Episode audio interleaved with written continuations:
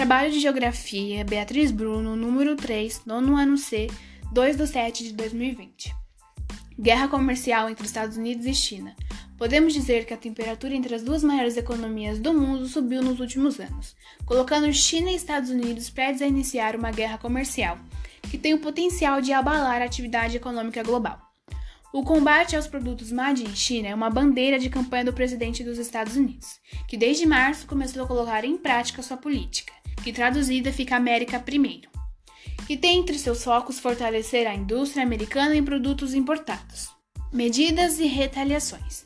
O estopim da tensão foi quando os Estados Unidos impuseram tarifas de 25% sobre a importação de aço e 10% sobre a de alumínio, em diversos países.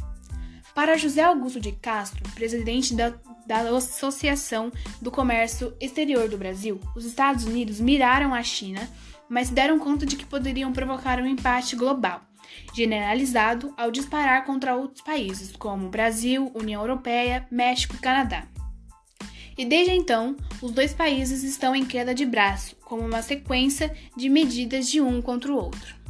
A última cartada foi de Trump, que disse que pretende impor mais de 100 bilhões de dólares em tarifas sobre produtos chineses, além dos 50 bilhões já anunciados.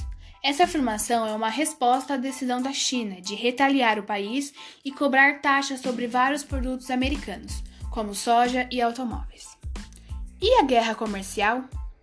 Geralmente são denominadas guerras comerciais os conflitos iniciados quando um país impõe tarifas comerciais à importação de uma nação, que corresponde sobretaxando os produtos do seu concorrente.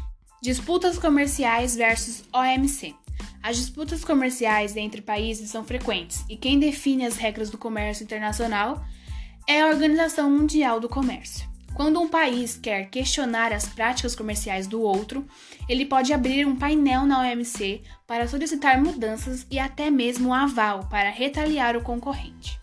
Desta vez, Trump decidiu agir contra a China sem submeter suas queixas à OMC, e já a China, que se tornou membro da OMC apenas em 2001, é que recorreu à organização contra os Estados Unidos. Trump tem criticado recorrentemente a OMC dizendo que a organização é injusta com os Estados Unidos. Já a China tem um histórico controverso na instituição.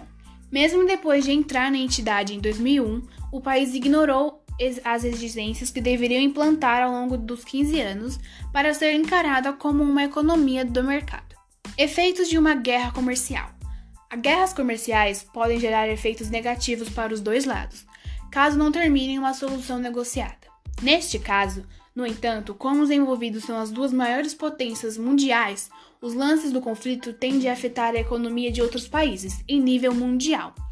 Isto é, porque as cadeias de produção e de consumo estão interligadas. Por que os Estados Unidos começaram a briga? Há anos, os Estados Unidos possuem com a China um considerável déficit comercial, que é a diferença do volume exportado entre os dois países. Os Estados Unidos alegam que isso tem ocorrido porque a China lança mão de práticas desleais, como usar hackers para roubar propriedades intelectual e segredos comerciais das empresas americanas. Para equilibrar a situação, o governo de Trump quer reduzir em pelo menos 100 bilhões de dólares o rombo com a China. Só que há controvérsias.